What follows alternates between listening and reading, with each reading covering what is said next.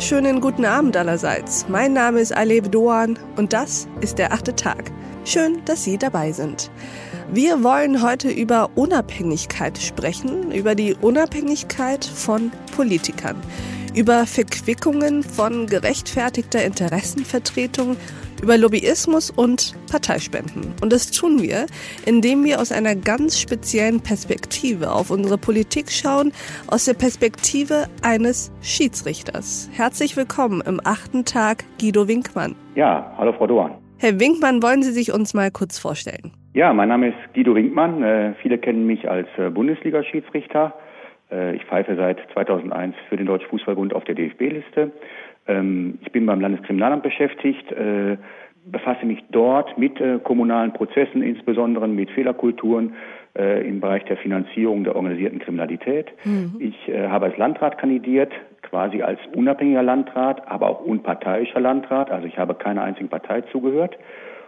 Bin darüber hinaus Gesellschafter einiger Firmen und ähm, ja, das Spannende ist halt, Unabhängigkeit denke ich, ist das Wichtigste in den heutigen Tagen, damit wir auch eine glaubhafte Politik machen können. Mm, und genau darüber wollen wir heute reden, Herr Winkmann. Sie sind hier, weil Sie ja aus der Schiedsrichterei heraus eine, naja, ganz spezielle Perspektive haben auf die Politik.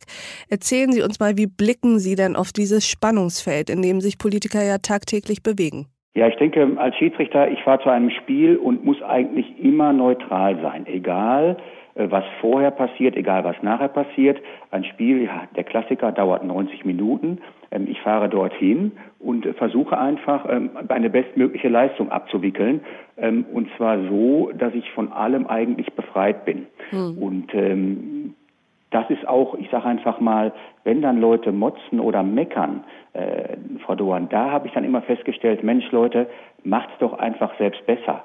Und äh, dann hören auch viele auf, auf einmal irgendetwas zu sagen. Mhm. Ich habe als ähm, Landrat dann letztes Jahr kandidiert bei uns im Kreis Kleve. Und ähm, auch da ist dieses Motto gewesen, Mensch, äh, schau an, was es hier gibt. Es tun sich einige Parteien zusammen, die ähm, haben einen Kandidaten nominiert. Es gibt dann eine konservative Partei, die eine andere Kandidatin nominiert hat. Und ähm, ich für mich habe gesagt, Moment mal, es geht hier alles so weiter wie immer nämlich ähm, diese Geschichte, ja, wie soll ich das formulieren? Äh, also ich war höchst unzufrieden mit dem, was dort gemacht worden ist und habe dann dieses Motto halt umgesetzt zu sagen, ähm, wir dürfen nicht immer nur meckern, sondern man muss sich dann auch selbst, ich sage einfach mal, engagieren. Das habe ich gemacht mit einem Wahlkampf, das habe ich gemacht finanziell. Und da ist schon der erste Punkt so ein bisschen in der Kommunalpolitik jetzt für Nordrhein-Westfalen gesprochen bekommen Sie keine Wahlkampfkosten erstattet. Mhm. Und ähm, wenn Sie aber jetzt, äh, bald sind ja Bundestagswahlen, dort bekommen Sie ab einer gewissen Prozentzahl die Wahlkampfkosten erstattet. Am Ende habe ich relativ viel Geld investiert, um mich darstellen zu können. Aber ich habe dieses Geld nicht zurückgehalten. Das heißt also, wenn Sie privat sich engagieren wollen, ohne einen Parteienrückhalt, ohne einen ähm, anderen äh, Rückhalt, nämlich weil sie unabhängig sein wollen. Ich habe also keine einzige Firmenspende oder sonstiges angenommen, weil genau das führt ja dazu, dass Abhängigkeiten entstehen. Das mhm. heißt, ich habe alles selbst bezahlt, aber, und um jetzt auf Chancengleichheit oder Chancen, über Chancen zu reden, es wurde mir nichts zurückerstattet. Das heißt auch, wenn Sie vielleicht, ähm, ja, ich möchte einfach mal sagen, monetär gesehen dazu nicht in der Lage sind, haben Sie natürlich relativ schwierige, äh, ja, ich sag mal, äh, Möglichkeiten, das überhaupt umzusetzen. Sie brauchen halt Leute, die mitmachen, aber sie brauchen halt Leute, um nicht abhängig zu werden, die sie nicht finanzieren.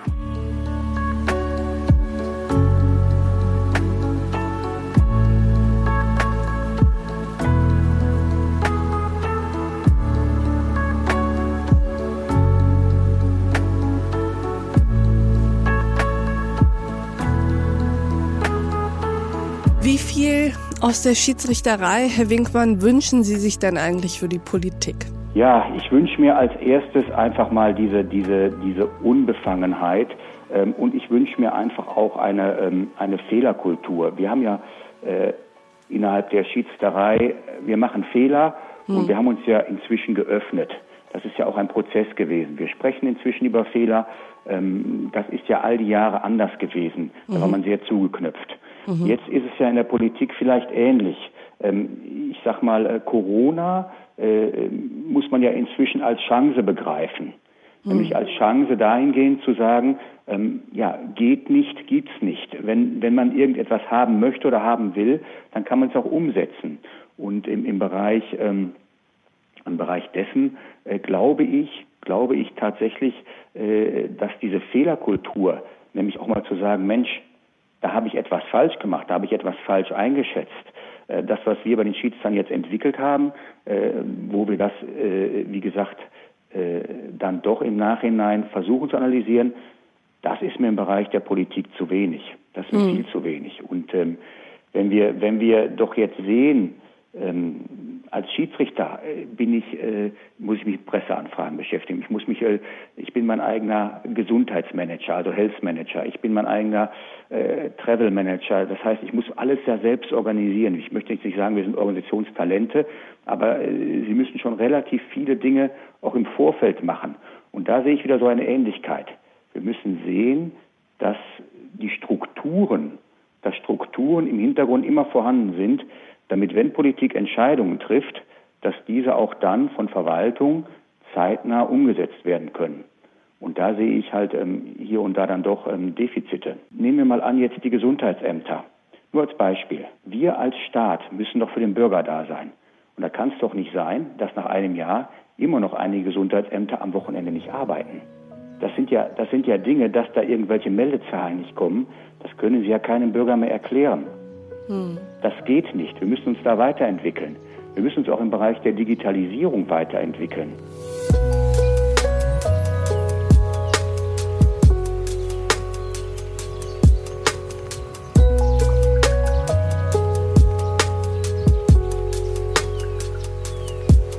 Wie ist es denn eigentlich jetzt mit, ähm, naja, ich möchte sagen, Ihrem Steckenpferd der Unparteilichkeit? Das jetzt von Politikern zu erwarten, ist natürlich vielleicht auch erstmal die falsche Erwartungshaltung, weil eben Politiker sehr oft an Parteien gebunden sind und es in der, in der Natur der Sache liegt, dass sie eben parteiisch sind. Aber kommen wir zur Unabhängigkeit. Wie blicken Sie auf den Wert Unabhängigkeit bei unseren Politikern? Ja, ich denke, dieser Wert ist doch eigentlich mit das höchste Gut. Und wenn Politiker hingehen und vor 15 Jahren zum Beispiel in äh, NRW ähm, eine Korruptionsdienststelle ins Leben rufen, dann denkt man, ja, das ist toll. Mhm. Wenn wir ein Transparenzregister haben, dann denkt man auch, ja, das ist toll. Wenn wir dann aber Abgeordnete haben, die sich an Maskenverkäufen bereichern, mhm. nachweislich, oder aber auch indirekt über Firmen, über ähm, Kontakte äh, aus dem familiären Bereich, dann können Sie das keinem mehr erklären. Dann wird mhm. etwas vorgelebt, was die Menschen auch zermürbt. Woran liegt das? Was glauben Sie? Woran liegt das, dass diese Abgeordneten solche Deals abschließen? Abgeordnete, deren Diäten ja eigentlich jetzt nicht unbedingt die geringsten sind. Ja, das ist äh, eine gute Frage. Aber was ich hier im äh, Wahlkampf damals festgestellt habe, war Folgendes. Und äh, das ist vielleicht ganz interessant. Meine Vermutung ist, ich kann das natürlich jetzt nicht empirisch belegen, mhm. aber ich vermute, das lernt man auf kleinster kommunaler Ebene. Wie? Erklären Sie uns das mal konkret. Was genau passiert da auf dieser kommunalen Ebene? Also ich habe festgestellt, ähm, dass dieses Unrechtsbewusstsein, eine Hand wäscht die andere, dass es für dieses gar keine kein Unrechtsbewusstsein in dem Maße gibt, sondern es ist mehr so, dass es Normalität ist. Ich gebe Ihnen ein Beispiel, mhm. äh, ähm, dass eine Firma einen äh, Kandidaten im Wahlkampf unterstützt hat hier mit einem Fahrzeug und äh, dann nachher wurde er sich öffentlich bedankt äh, ähm, nach dem Motto, vielen Dank für das Autosponsoring. So, aber was, was passiert denn da? Es wird etwas gesponsort, was im Nachhinein wieder dazu führen wird, dass eventuelle Gegenleistungen fließen. Und ich glaube, dieses ähm, Verhalten, was auf kommunaler Ebene, bin ich, deswegen bin ich so dankbar, dass ich diesen Wahlkampf auch machen konnte, äh, das auf kommunaler Ebene startet. Ich glaube, das vielleicht etwas ist, was als Normalität angenommen wird, dass das dazu führt, dass ein Unrechtsbewusstsein vielleicht gar nicht in dem Maße bei äh, späteren Vollblutpolitikern, wenn sie im Bund oder im Land tätig sind, vorhanden sind, hm. dass das als fast schon normales Verhalten angesehen wird. Und wenn dann, ähm, ja, ich sage einfach mal, über einen Verwandten noch irgendwelche Masken geordert werden, äh, irgendwelche Ausschreibungs- äh, Fristen ähm, beziehungsweise Ausschreibungsmodalitäten umgangen werden, da denke ich dann schon, ähm, dass das vielleicht ja dann oben auch irgendwo ein Teil der Gesellschaft geworden ist. Mhm. Und wenn man das dann weiterführt, ähm, das darf man ja auch nicht vergessen, ähm, ich sage mal, die Glaubwürdigkeit des Staates steht dabei ja auf, auf dem Spiel. Nehmen Sie diesen Abgeordneten Amthor als Beispiel. Ähm, der ist dann acht Wochen verurteilt worden, äh, weil er äh, im Bereich Lobbyismus tätig war. Sie meinen verurteilt von der Gesellschaft und der Öffentlichkeit? Genau, mhm. genau. Aber das wird dann ausgesessen mhm. und am Ende geht es jetzt ganz normal so weiter wie vorher. Mhm. mhm. Und, und da ist, glaube ich, ähm, die große Schwierigkeit vorhanden, ähm, dass wir, ich sag mal, jetzt gibt es dann einen Ehrenkodex, äh, dass jeder unterschreiben soll, er hat da keine Masken bestellt. Ja, aber ich glaube, ähm, wenn das nicht von vornherein zu einem Ehrenkodex wird, mm. dann darf man sich auch nicht wundern, wenn die Gesellschaft nachher sagt, boah, ich will gar nicht mehr wählen.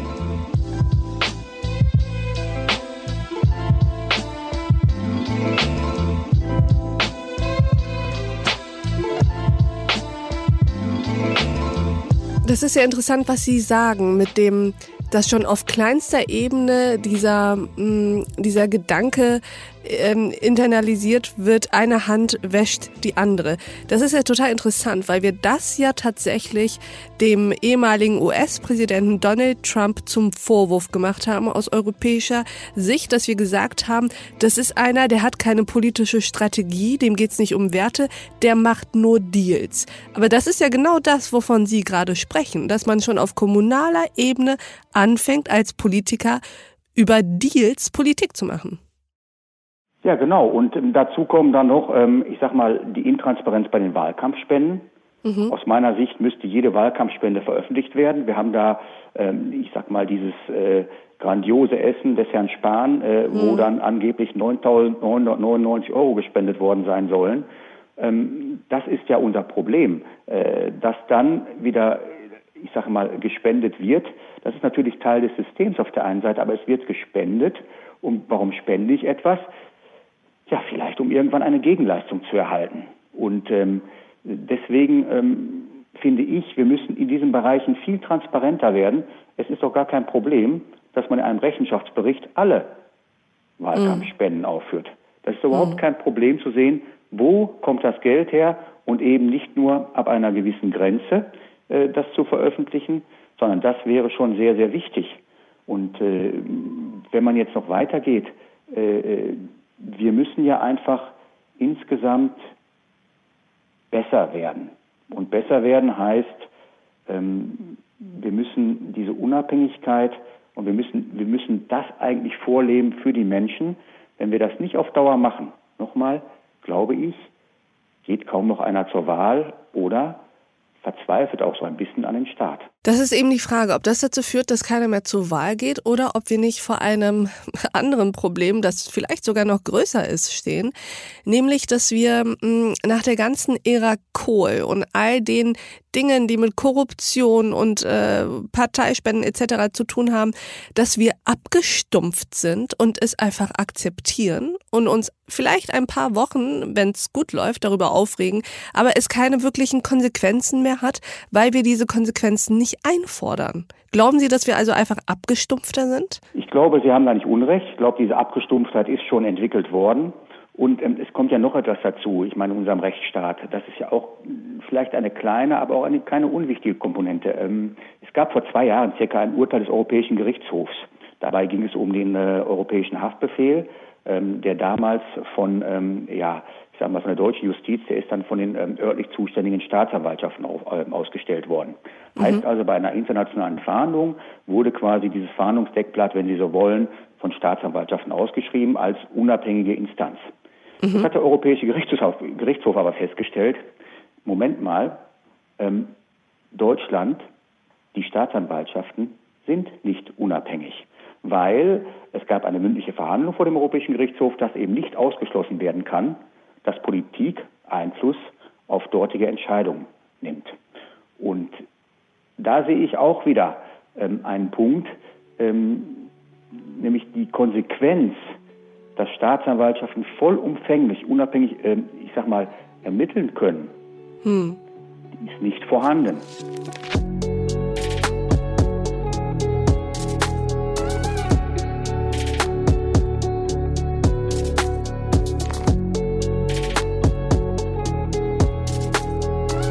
Woran machen Sie das denn fest, dass Staatsanwaltschaften nicht vollumfänglich unabhängig sind? Beziehungsweise was waren die Argumente des Europäischen Gerichtshofs? Ja, Europä der Europäische Gerichtshof hat gesagt, äh, es kann nicht ausgeschlossen werden, dass äh, die Politik äh, Entscheidungen in diesem Bereich äh, mit ähm, äh, beeinflusst. Also das kann nicht ausgeschlossen werden. Mm, aber kann das bei anderen Rechtsstaaten ausgeschlossen werden? Frau Dohan, darum geht es mir gar nicht. Es geht mir nur darum, wir zeigen immer mit dem Finger auf andere. Na klar, mir geht es sozusagen darum, dieses Urteil ein bisschen besser einordnen zu können ob sozusagen nie vollumfänglich das ausgeschlossen werden kann, weil man im Leben fast nichts ausschließen kann, oder ob das ein Spezialfall für Deutschland ist. Nein, der Spezialfall war, dass Deutschland ähm, ähm, nicht von Anfang an die Gerichte damit betraut hat, ähm, die europäischen Haftbefehle auszustellen, mhm. sondern ähm, Staatsanwaltschaften äh, äh, das als unabhängiges äh, Gremium quasi dafür eingesetzt hat. Verstehe. Ähm, Genau, das ist der Spezialfall, wobei äh, bei uns die Staatsanwaltschaften halt auch im Fahndungsbereich zuständig sind. Mhm. Aber ähm, das Interessante ist halt, dass eben diese Entscheidung vom Europäischen Gerichtshof getroffen wird,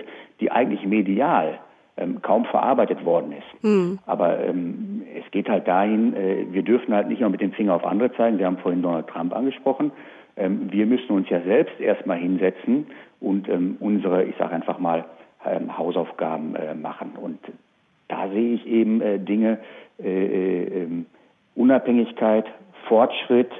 Wissen Sie, ich habe das Gefühl, die Menschen planen ihren Beruf nur noch um ihre Freizeit herum.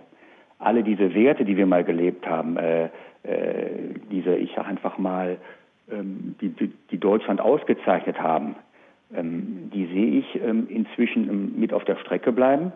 Wobei ich natürlich dann auch als, ich sag mal, als Vater oder, oder wir als Eltern auch verantwortlich sind äh, was können, was geben wir mit unseren, was geben wir unseren Kindern mit auf den Weg. Hm. Dann sind Sie schon wieder, Frau, Frau, Frau Dohan, bei dem Thema zu sagen, Mensch, Digitalisierung in den Schulen, ähm, äh, Besetzung der Ministerien. Ich sage mal ein Beispiel, wenn Sie nachher eine Immobilienmaklerin haben, die Schulministerin ist als Beispiel, hm. ähm, dann muss man sich fragen, gehören nicht eigentlich Leute in ein Schulministerium, die tatsächlich jahrelang mit Schule gemacht haben. Mhm. Gut, das äh, Problem haben wir ja ohnehin in den äh, Kabinettsbildungen, dass das eben nicht unbedingt über fachliche Kompetenz geht, die einzelnen Ressorts zu genau. besetzen. Genau. Aber sagen Sie mal, wie, also Sie arbeiten ja hauptberuflich natürlich nicht als Schiedsrichter, sondern sind im Landeskriminalamt NRW. Erzählen Sie mal, wie Sie von dieser Brille aus auf die mh, Unparteilichkeiten innerhalb der Politik blicken, vielleicht auf Landesebene? Ja, also was ich festgestellt habe, ähm, das möchte ich jetzt auch persönlich sagen, einfach so, äh, ähm, ich habe jetzt einen Politiker kennengelernt, das ist der Herr Reul, äh, unabhängig jetzt von meiner Partei oder sonstiges, ich bin, ich gehöre keiner Partei, bin keiner mhm. Partei zugehörig, ähm, der einfach äh, ähm, ein, ein, ein Typus widerspiegelt, äh, wo ich sage, ich kaufe ihm das alles ab. Sie sprechen von NRW-Innenminister Herbert Reul. Richtig, mhm. er ist authentisch und ähm, ich glaube auch, dass er einem Großteil der Polizisten das Gefühl gibt, äh, sie gut zu vertreten. Mhm. Ähm, das es ist schon ein Schub durchgegangen. So, dann sind auch neue Ideen dort erfolgt, das muss man auch sagen. Wir arbeiten jetzt auf einem Flur mit ähm, der Steuer und mit der Justiz zusammen, mhm. sodass man auch Einblicke bekommt, und das finde ich das Spannende, man bekommt Einblicke in andere Organisationen und natürlich, in, ich sage einfach mal, in andere Hierarchiestrukturen und auch, ähm, ja, wie soll man sagen, ein anderes soziales Verhalten. Wie, wie strukturiert äh, sind andere Behörden aufgebaut? Wie strukturiert ist die Polizei aufgebaut? Also es gibt große, große Unterschiedlichkeiten in den einzelnen Behörden und ähm, das hat mein Wissen, ich sag mal, schon bereichert. Ansonsten ist es so, dass ich ähm, relativ viel, ich bin also nicht im, ähm, wie soll man sagen, äh, äh, aktiven Geschäft tätig, dass ich Durchsuchungen und sonstiges mache, sondern ich habe jetzt zum Beispiel ähm, relativ viele kommunale Prozesse analysiert, mhm. damit wir festgestellt haben, in einem bestimmten Bereichen, hier war es jetzt der äh, äh, Betrug mit äh, Kindergeld, dort haben wir dann festgestellt, hm, es gibt Defizite in den kommunalen Bereichen und dann sind wir wieder beim Thema Fehlerkultur. Und ich glaube, das ist unser großes Problem, ähm, dass wir, dass wir, ich schließe mich da selbst auch mit ein, dass wir, wenn einer auf einen, auf einen Fehler anspricht, wir sprechen dann den Fehler an, aber wir müssen auch immer versuchen, direkt Verbesserungsmöglichkeiten zu erreichen. Hm. Und äh, Prozesse, Prozesse sind das A und O. Und wenn wir keine vernünftigen Prozesse haben, Ähm, da kann man sagen, äh, Prozessmanagement äh, interessiert mich nicht, aber das ist genau das, wenn ich gute Prozesse habe, dann kann ich auch gute Leistungen bringen. Und ähm, das ist das, ähm, was ich jetzt dann äh, bei meiner Tätigkeit festgestellt habe. Wir zielen halt äh, wirklich nur noch dahingehend ab, äh, Prozesse ähm, ja, zu verbessern, äh, um allen äh, möglichst auf der einen Seite die Arbeit zu erleichtern, aber dadurch natürlich auch wieder dann neue Kraft und neue Power zu gewinnen, um andere Dinge bearbeiten zu können. Hm. Wunderbar. Ich fasse zusammen ein Plädoyer für eine gesündere Fehlerkultur und ein größeres Pochen auf Unabhängigkeit in allen Strukturen der Politik. Guido Winkmann, vielen Dank, dass Sie bei uns am achten Tag waren. Sehr gerne, Frau Duran. Und ich danke auch Ihnen, liebe Hörerinnen und Hörer, fürs Mithören und Mitdenken. Und ich würde mich freuen, wenn wir uns im nächsten achten Tag wieder begegnen. Bis dahin, auf sehr, sehr bald. Ihre Alef Doan.